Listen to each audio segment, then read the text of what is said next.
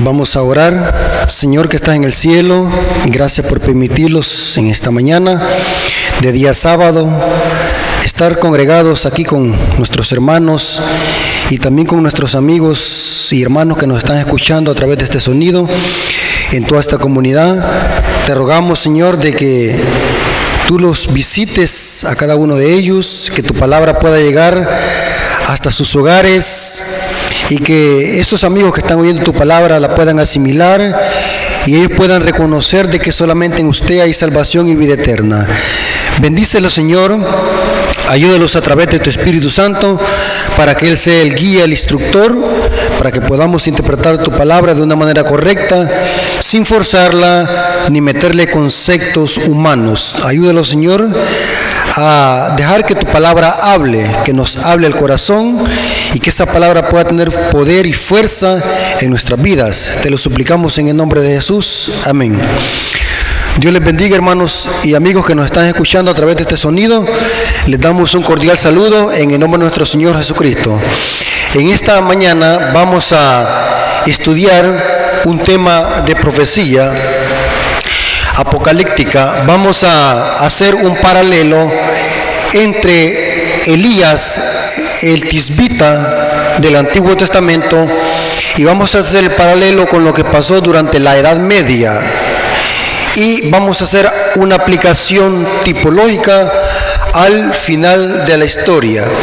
Vamos a notar en este principio que vamos a estudiar de que la Biblia tiene que la historia se repite, o sea, la Biblia tiene este principio que nos enseña de que la historia se repite como una tipología. Y en este estudio vamos a ver cómo lo que pasó con Elías, el tisbita, se cumplió durante la Edad Media y se volverá a cumplir antes de que Jesús venga por segunda vez con el remanente o con la iglesia eh, triunfante. Eh, vamos a iniciar. La palabra de Dios dice de que Dios levantó al profeta Elías en un tiempo de grande apostasía. Esa apostasía está registrada en Primera de Reyes, capítulo 19, versículos 29 al 34. Ahí se menciona que esta apostasía era tan grande que Acab, el rey de Israel, se había mezclado en una relación ilícita con Jezabel, una reina vil, una prostituta. Y esta apostasía era tan grande que el rey de Israel había llegado hasta el punto de, adorar a Baal, el dios de las moscas y los escarabajos para, las culturas paganas. Imagínense el pueblo de Israel hasta el, extremo que había llegado. Entonces Dios levanta al profeta Elías y el profeta Elías tiene un mensaje para el rey Acab. Y este mensaje era de que no iba a llover por cierto tiempo. Noten lo que dice 1 Reyes 17.1. 1 Reyes 17.1. Entonces Elías Tisbita, que era de los moradores de Galaad, dijo a Acab, Vive Jehová Dios de Israel, en cuya presencia estoy, que no habrá lluvia ni rocío en estos años, sino por mi palabra. O sea, la maldición era tan grande que no iba a llover sobre Israel. Y no haber lluvia es sinónimo de no haber comida.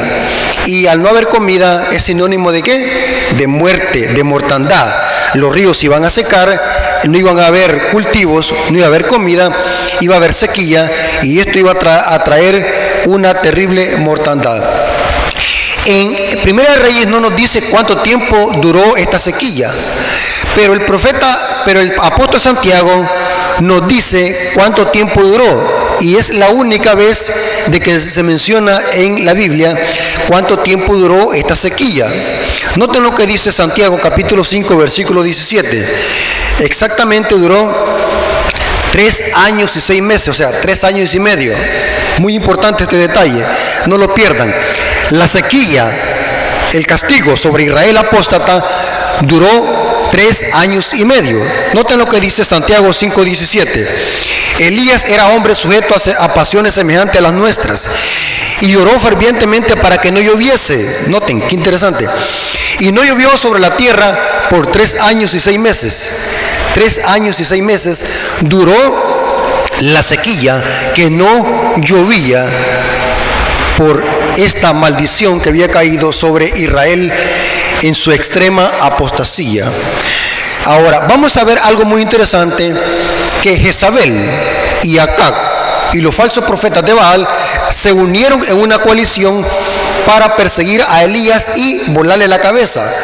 Porque según Jezabel, quien tenía la culpa de esa desgracia, porque imagínense hermano, tres años y medio que no lleva, eso es terrible. Con un año que no lleva, es terrible hermano. Ya hemos pasado, que pasamos una crisis, parece que fue hace dos años que pasó una crisis donde se secó una gran cantidad de cultivo. los agricultores sintieron, imagínense, aunque se rescató un poco del cultivo, se sintió eh, eh, eh, el hambre, pues la, escasez de alimento. Ahora, no digamos tres años y medio que no había ningún lugar de, donde exportar alimento. Israel se mantenía por sí mismo del cultivo. Y esta desgracia fue tan grande que todo se secó, los animales empezaron a morir, los arroyos empezaron a secar.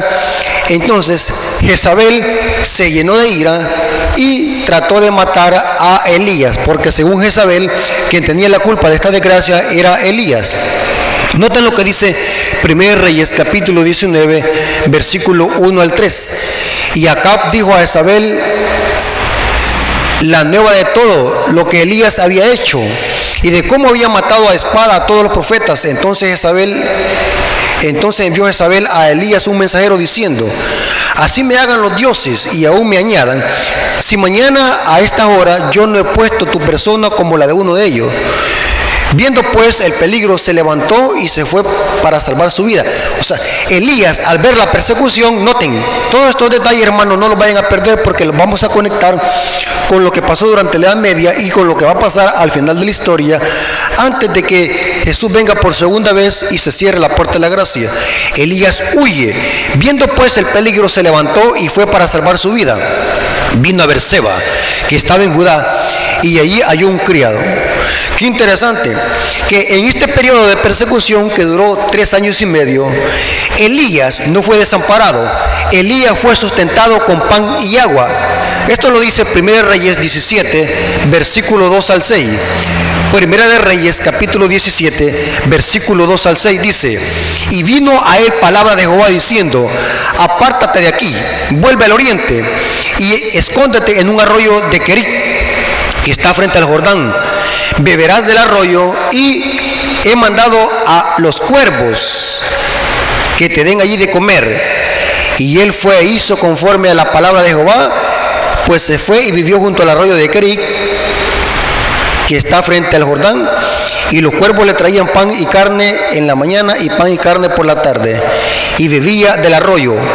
Ahora, qué interesante, la providencia divina resguardó a Elías en este periodo de persecución durante de, tres años y medio y lo sustentó con pan y agua. Nunca murió porque Dios veló por el cuidado del profeta Elías.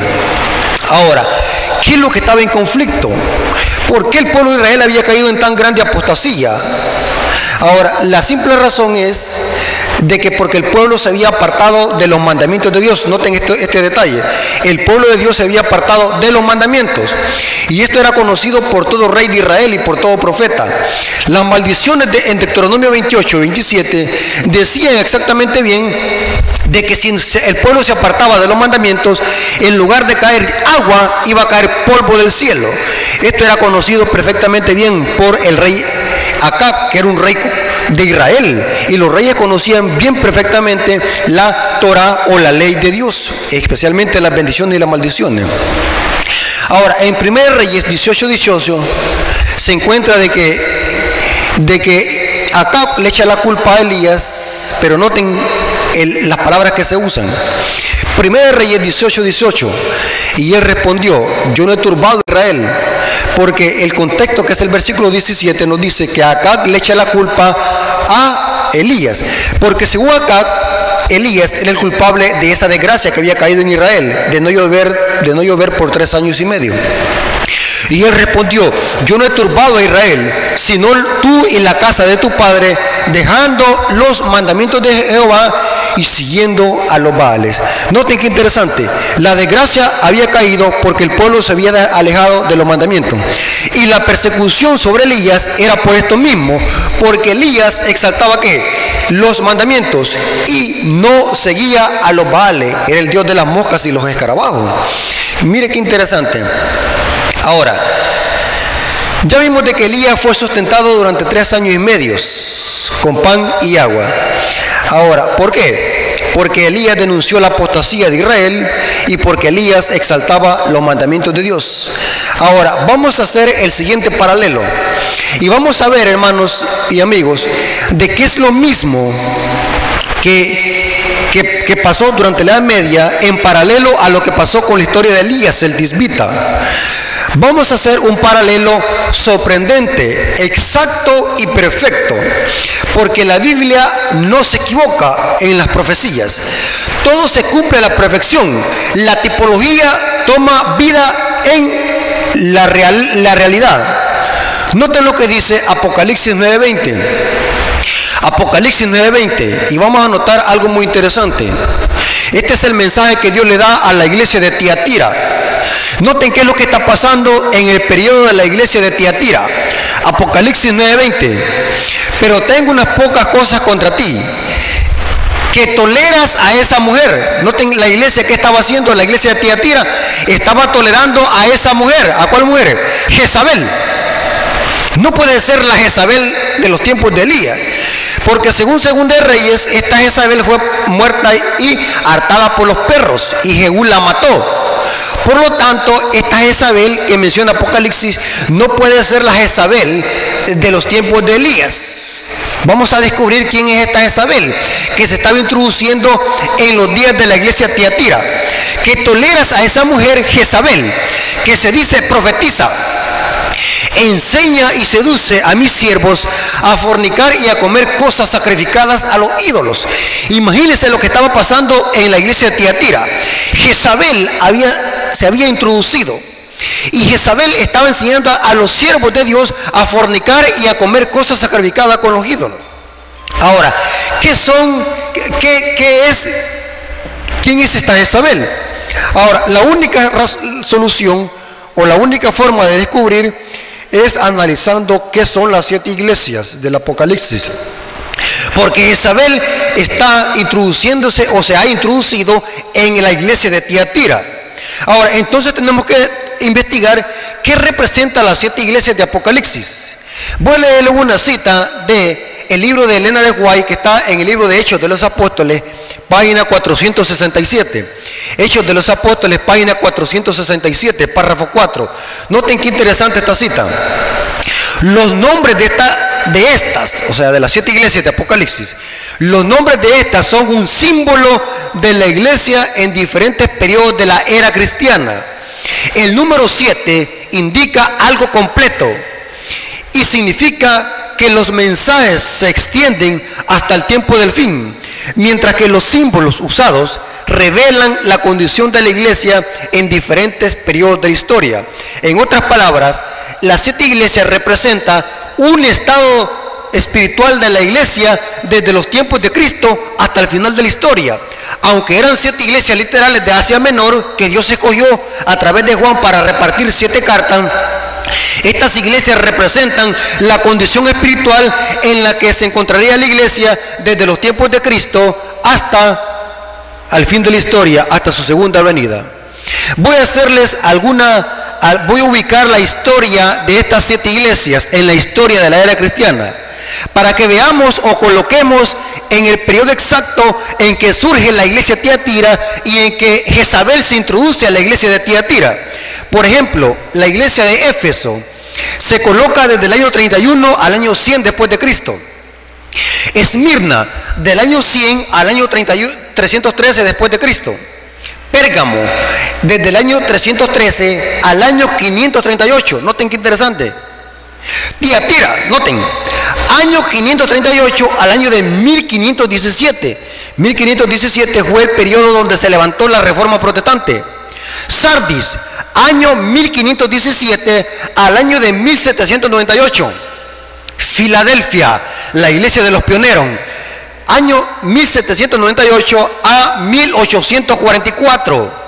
Y la Odisea, 1844, y en efecto la palabra la Odisea significa pueblo de juicio, 1844 hasta el cierre de la puerta de la gracia. Si ustedes se acordaron, hermanos, la iglesia de Tiatira está ubicada desde el año 538 hasta el año de 1517, eh, cuando surge la, la reforma protestante. ¿Qué pasó entre el año 538 y el año 1517? Surge lo que es el papado romano. El papado romano abarca desde el año 538 hasta el año de 1798. Esa fue la hegemonía del papado durante la Edad Media. Noten qué interesante lo que dice el conflicto de los siglos, página 438, y lo ubica en el sexto siglo, que es el surgimiento del papado o el, o el surgimiento de la iglesia de Tiatira.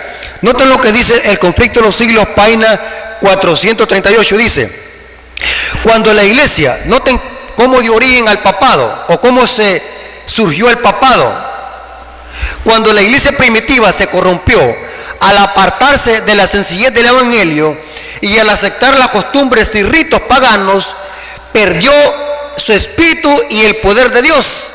¿Qué decía el mensaje de la iglesia de Tiatira? Toleras a una mujer Isabel. La iglesia empezó a introducir a su medio prácticas y costumbres paganas. La iglesia se empezó a mezclar con el paganismo. Y noten cómo dice, perdió el espíritu y el poder de Dios y para dominar la conciencia buscó el apoyo del poder civil. Y el resultado fue el papado. ¿Bajo qué periodo fue este? Bajo el periodo de la iglesia Tiatira, donde se había introducido Jezabel.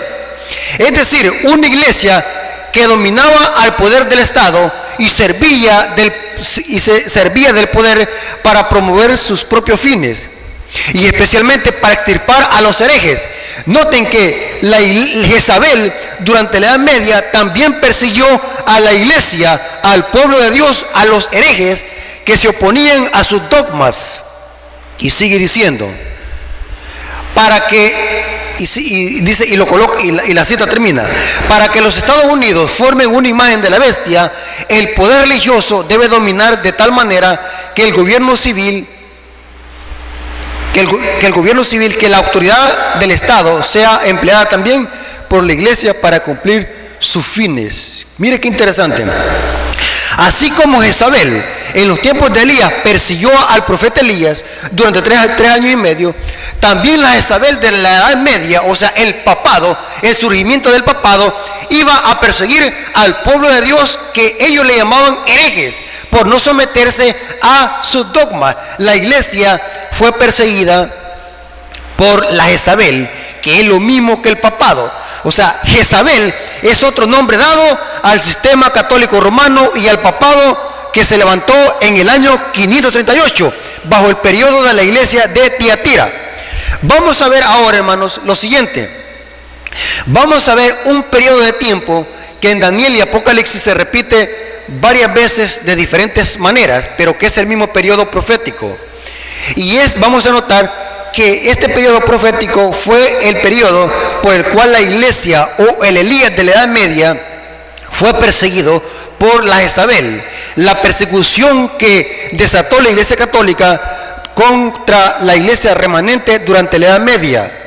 Vamos a ver de que este periodo profético en la Biblia, en las profecías de Daniel y Apocalipsis, tiene diferentes nombres, pero que es el mismo periodo profético que equivale a tres años y medio en profecía o 1260 días, día por año en profecía. Vamos a ver el primer versículo. Apocalipsis 12:6. Noten qué interesante. Y la mujer huyó al desierto, donde tiene lugar preparado para Dios y para que allí la sustente por 1260 días. No, la Iglesia Católica sostiene de que la mujer de Apocalipsis 12 es la Virgen María, pero es imposible aplicar, aplicar estos símbolos a la Virgen María, porque María nunca huyó al desierto y fue sustentada por 1260 días. Y en efecto, 1260 días es lo mismo que tres años y medio. Nota también lo que dice Apocalipsis 12:14 y se le dieron a la mujer dos alas de águila para que volase delante de la serpiente al desierto. Noten que es lo mismo que pasó con Elías. Elías huye al desierto y es sustentado por 1260 días. A su lugar, donde es sustentada por tiempo, tiempo y mitad de un tiempo. Durante el periodo de la persecución que desató Jezabel durante la Edad Media, el remanente, la iglesia durante la Edad Media, fue sustentada por 1260 días. ¿En qué manera fue sustentada? No solo físicamente, sino que espiritualmente. Para que haya pan tiene que haber lluvia. La lluvia es el Espíritu Santo y la palabra es el pan. Aunque la iglesia durante la Edad Media fue perseguida por el papado, por la Jezabel, durante, la Edad Media, el pueblo de Dios siempre preservó un ejemplar de la escritura. ¿Quiénes eran estos que fueron perseguidos durante la Edad Media y al final de este periodo por la iglesia papal, por la iglesia católica? Entre ellos estaban los valdenses, los albigenses, los hugonotes, los cuáqueros. Eran cristianos que se oponían al dogma romano y a los dogmas romanos y que estos eran cristianos que vivían alrededor de Francia y que la iglesia católica usaba al poder civil de Francia para matar al pueblo de Dios durante 1260 años. La Iglesia Católica persiguió al pueblo de Dios, pero Dios siempre sustentó a su pueblo, tanto físicamente como espiritualmente, durante el periodo de la Inquisición romana, donde murieron miles de cristianos bajo el poder de la Inquisición papal, de la Jezabel que persiguió a Elías durante la Edad Media. Noten lo que dice Daniel capítulo 7, versículo 25, hablando del cuerno pequeño, que es lo mismo que Isabel de, la Edad Media. Daniel 7:25, noten lo que es el cuerno pequeño, que es lo mismo que el papado o la Jezabel. Y hablará palabras contra el Altísimo. Y a los santos del Altísimo quebrantará. Y pensará en cambiar los tiempos y la ley. Y serán entregados en su mano hasta tiempo, tiempo y mitad de un tiempo. Todas estas características cuadran con el sistema papal que se levantó durante la Edad Media, que es lo mismo que la Jezabel en los tiempos de la iglesia Tiatira porque la Isabel surgió de una mezcla entre iglesia y Estado. El paganismo y el cristianismo se unió en el siglo VI. Muy importante. Aquí dice que los santos del Altísimo fueron quebrantados. Esta es una referencia a la persecución papal durante la Edad Media. Noten lo que dice Apocalipsis 11:12, hablando del mismo periodo de la Inquisición pero aquí se usa otra terminología para hablar de este periodo de persecución o esta profecía de tiempo de persecución. Noten lo que dice Apocalipsis 11:9. Pero el patio que está fuera del templo, déjalo aparte y no lo midas, porque ha sido entregado a los gentiles. Y ellos hollarán la ciudad, ¿cuánto? La ciudad santa, 42 meses. Así como Roma de los Césares sitió a Jerusalén en el año 70, también el cuerno pequeño o la iglesia católica iba a perseguir al pueblo de Dios durante la Edad Media y se iba a levantar con el santuario celestial durante 42 meses. Y estos 42 meses es lo mismo que en 1260 días o años en profecía. Si usted multiplica 30 por 40 por 42 le va a dar 1260 días o años, porque según la profecía, un día equivale a un año.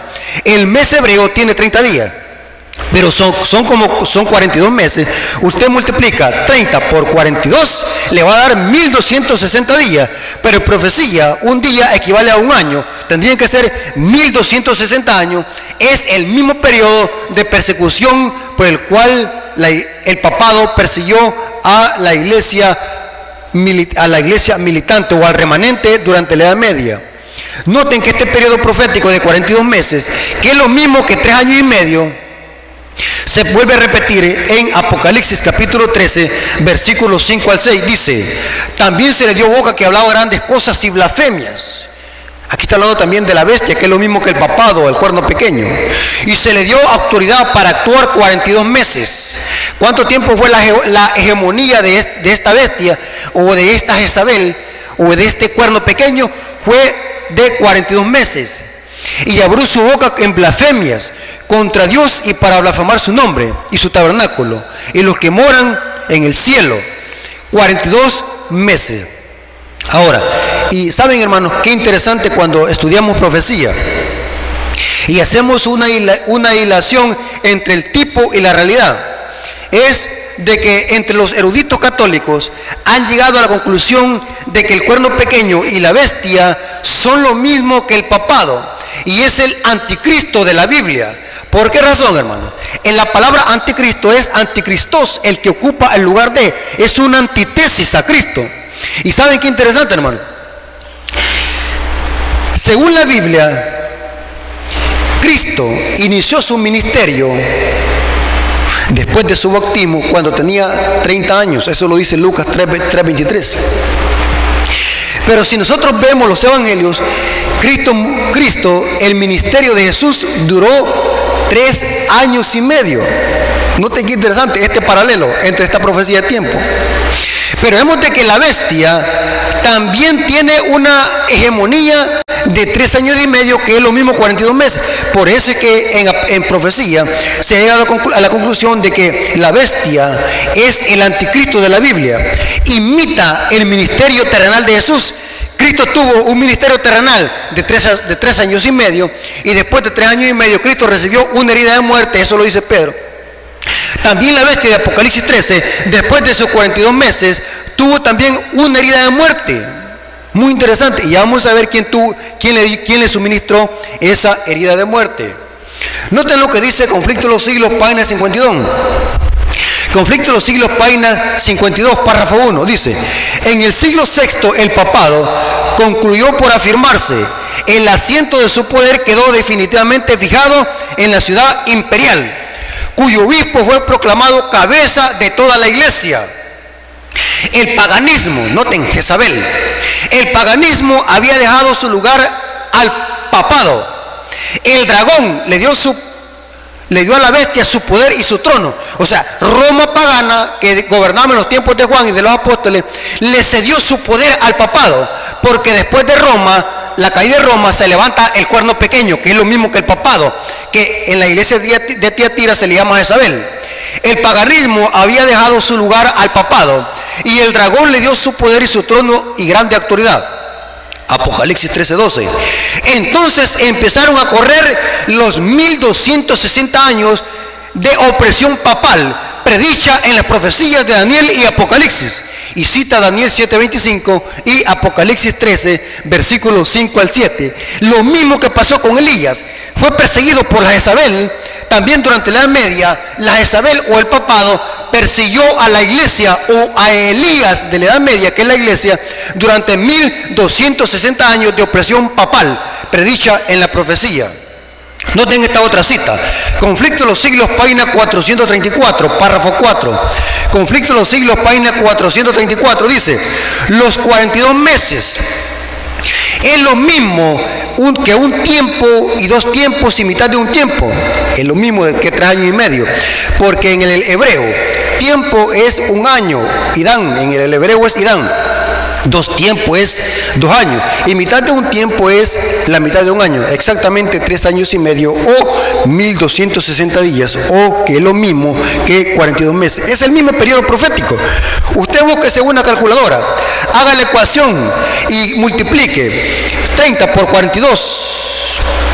O tres años y medio y le va a dar exactamente 1260 días. Pero estos días no pueden ser tomados literales, porque estamos hablando de profecía de tiempo, día por año. Exactamente fueron 1260 años de opresión papal, donde el papado persiguió a la iglesia y donde murieron miles de cristianos, la Inquisición católica romana. Apocalipsis 17, 6 dice, yo vi a la mujer embriagada con la sangre de los mártires. Es una referencia a la persecución papal, donde murieron miles de cristianos bajo la Inquisición romana. Noten lo que dice, conflicto de los siglos, página 434, párrafo 4. Los 42 meses es lo mismo que un tiempo y mitad de un tiempo. Y dice, tres años y medio o 1260 días de Daniel 7. ¿Qué significa este periodo? El tiempo durante el cual el poder papal debía oprimir al pueblo de Dios. Empezó con la supremacía del papado, el periodo de la iglesia de Tiatira. Noten, en el año 538. ¿Se acuerdan que esto les dije yo? Que la iglesia Tiatira se coloca en esta historia, el surgimiento de la iglesia Tiatira, 538, es donde empezó a surgir el papado, una iglesia que se une con el poder político y empieza a introducir en su medio costumbres y prácticas paganas.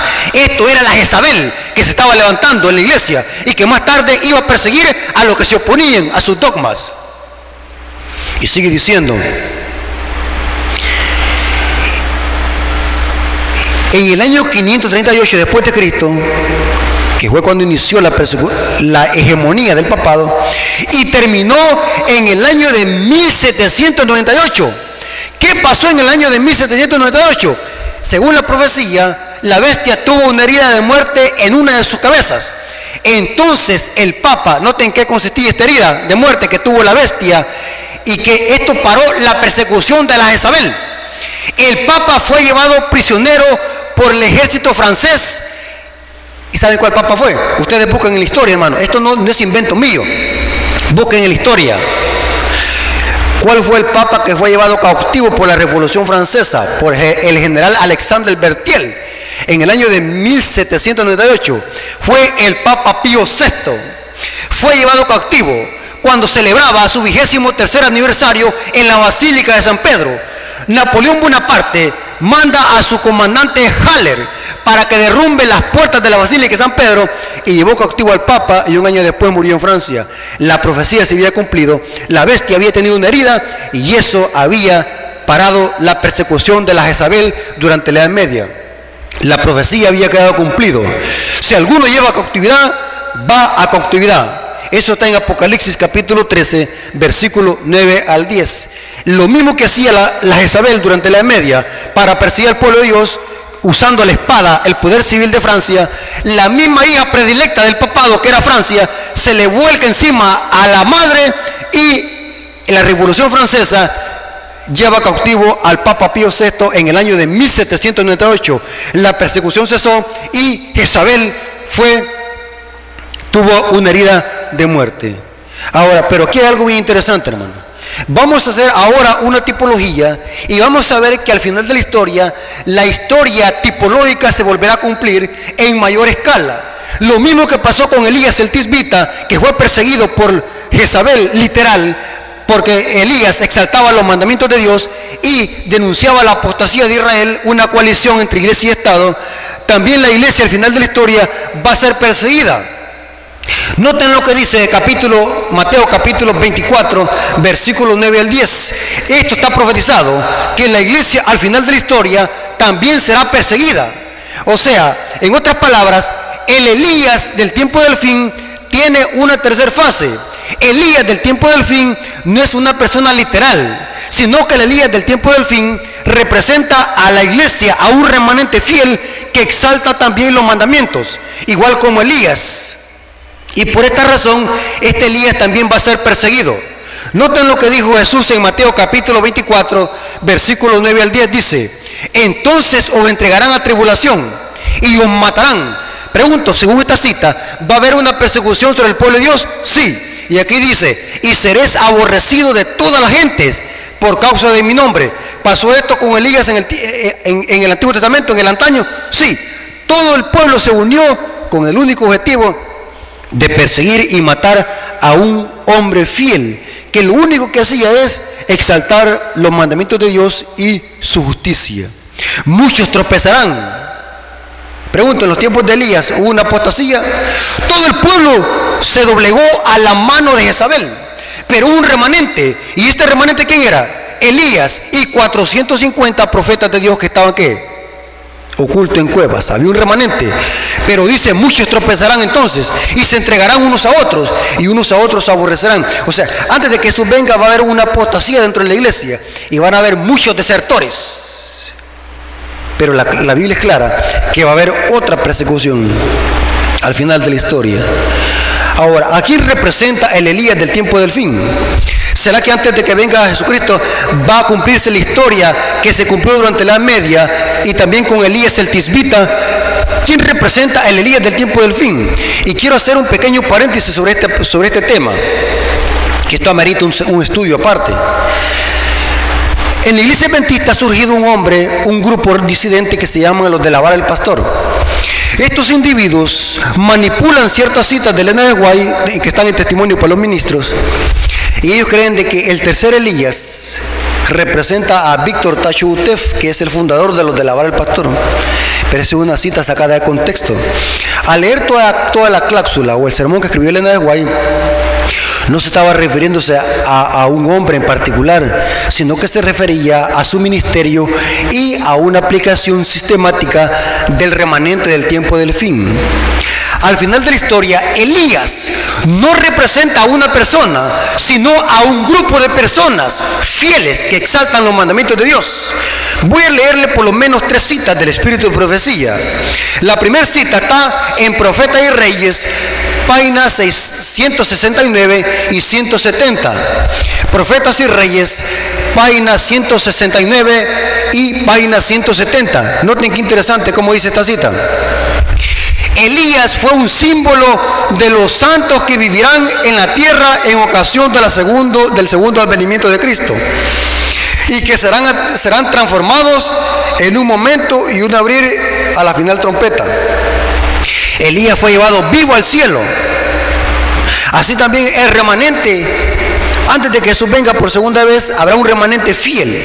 Y que cuando venga Cristo por segunda vez estará vivo y representa al Elías. Otra cita. Esto está en el libro Primeros Escritos, página 164. Noten cómo dice.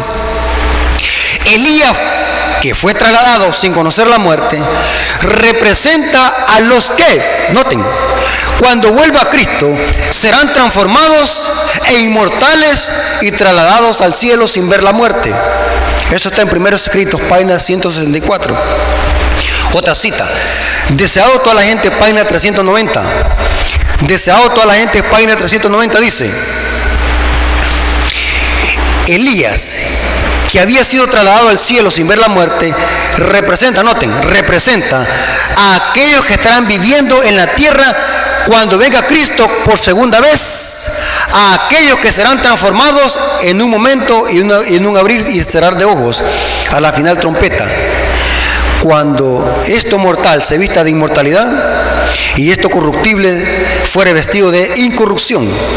Y se cita 1 Corintios 15, 51 al 53.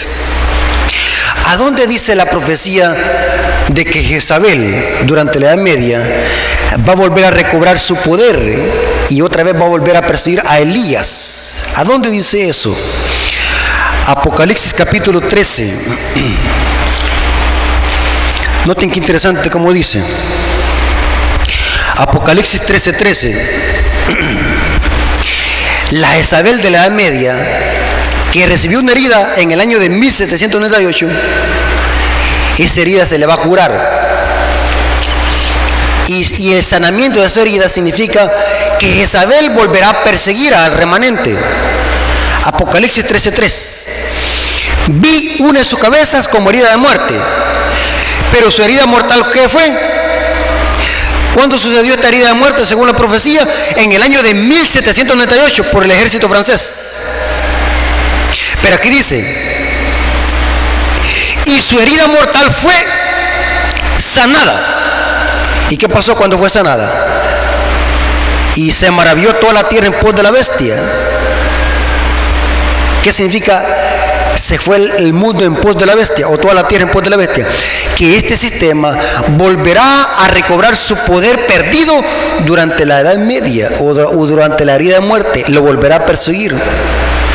Ahora, ¿qué significa el sanamiento de la herida de muerte?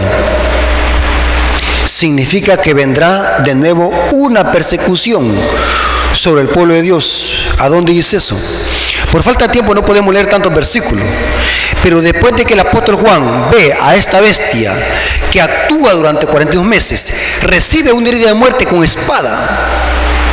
El apóstol Juan ve otra bestia y esta bestia está en los versículos 11 al 17 de Apocalipsis 13. Esta bestia, los teólogos adventistas han llegado, a la conclusión de que todas las características cuadran con el surgimiento de, los Estados Unidos de Norteamérica, que al final de la historia ayudarán a Jezabel o al papado a recobrar su poder de persecución perdido durante su hegemonía, durante la media.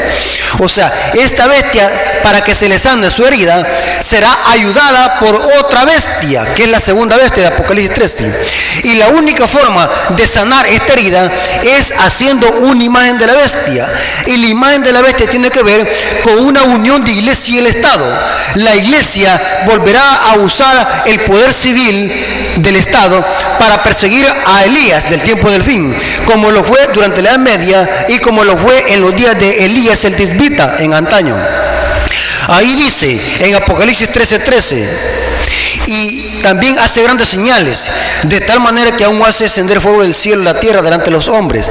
Y aquí dice, versículo 15, y se le permitió infundir aliento a la imagen de la bestia, para que la imagen de la bestia hiciese matar a todo el que no la adorase. Pregunto, ¿vendrá otra persecución sobre el pueblo, el remanente que no adora esta imagen? Sí. Jezabel se le va a volver a sanar la, se le sanará la herida.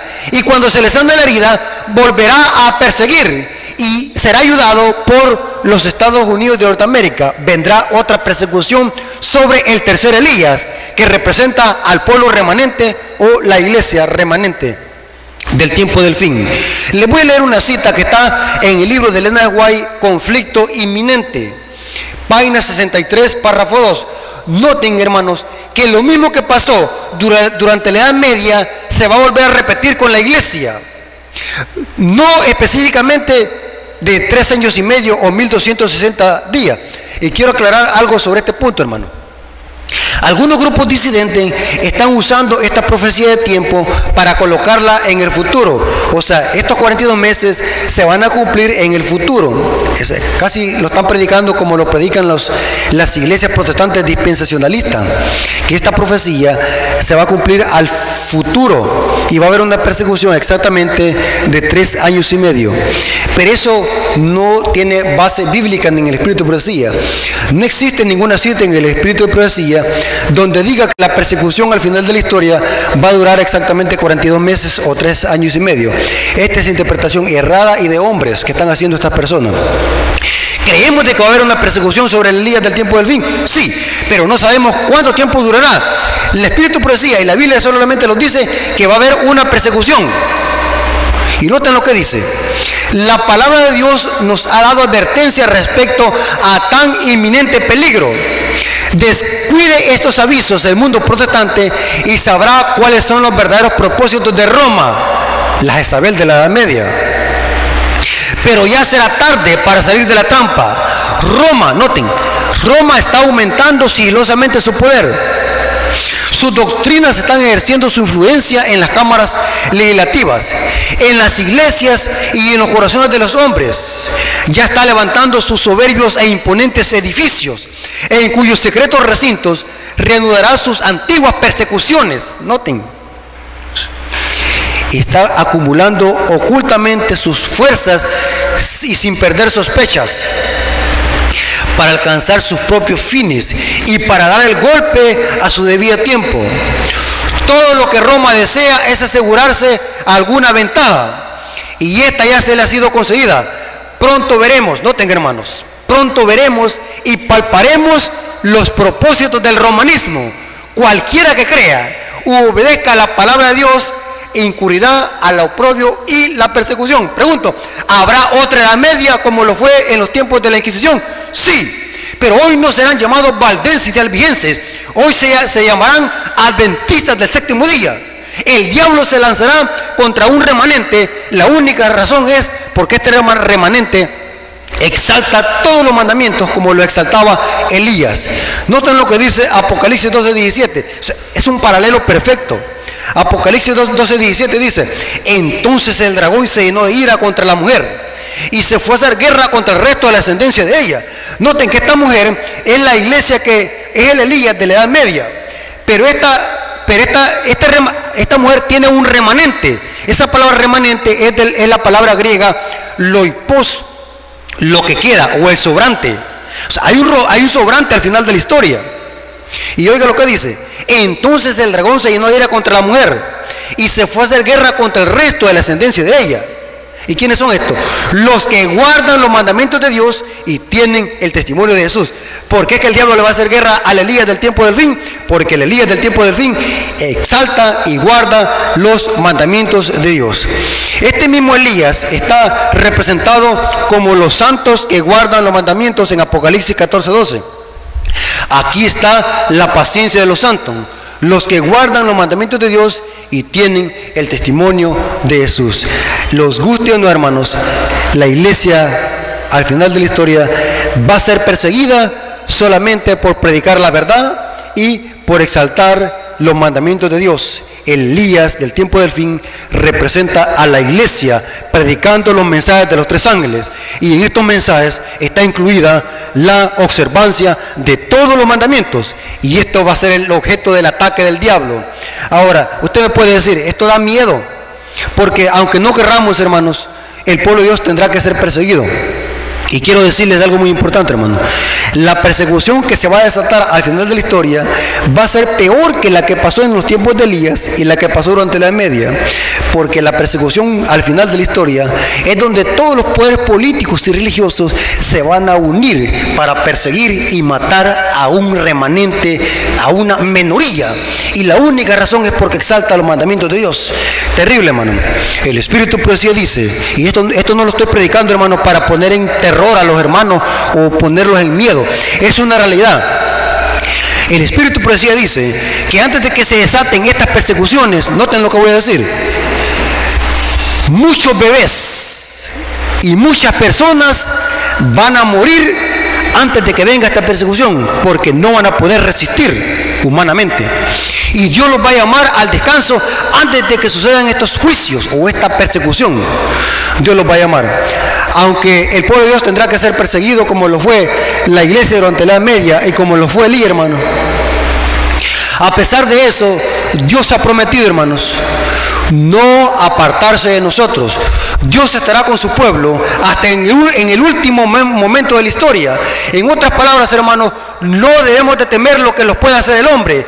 Dios ha dicho, no te dejaré, ni, no te dejaré, ni te desampararé. Eso lo dice Hebreos 3.5. Hebreos 13.5. Y noten lo que dice Salmo 23.4.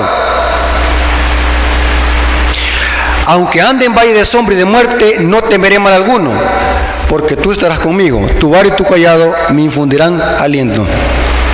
Este salmo es un salmo profético.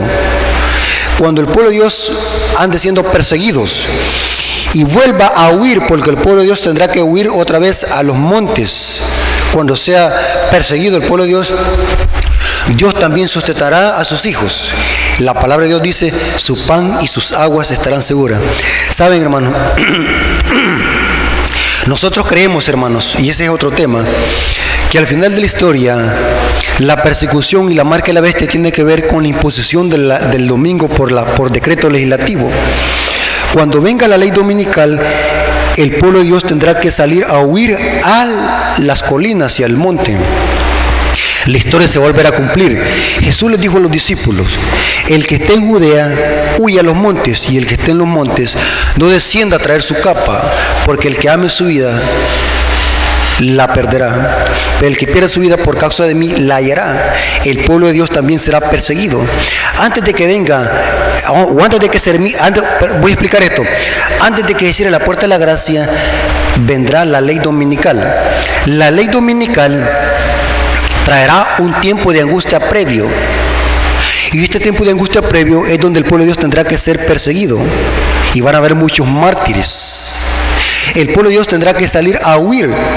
El Espíritu Profecía dice que deberíamos ir buscando cómo buscar dónde vivir en el campo. Porque desde allá dice que el remanente vendrá a la ciudad a predicar el mensaje, porque aún habrá oportunidad de que la gente se salve, porque aún no, se habrá cerrado la puerta de la gracia. Es muy importante, hermano, eso. La persecución vendrá en, el tiempo que menos lo esperemos, hermanos. Satanás está preparándose. El papado se está preparando para volver a perseguir el remanente, a la del tiempo del fin. Pero Dios ha prometido estar con sus hijos hasta el momento de la muerte. Hermanos, no temamos. No temamos, hermano, lo que el hombre nos pueda hacer. No temamos sufrir por Cristo. No temamos, hermanos, predicar la verdad. No temamos, hermanos, ser perseguidos por la verdad, porque así como fue perseguido nuestro Maestro, así serán perseguidos los siervos de Dios. Hermanos, confiemos en las promesas de, nuestro Señor Jesucristo, agaferrémoslos por la fe a su palabra y estaremos firmes cuando venga esta crisis sobre la faz de la tierra, Dios ha prometido protegerlos y estar con nosotros hasta el momento de la muerte. Hermanos, hasta que ha llegado este estudio y la honra y la gloria sea para nuestro Dios. Dios les bendiga.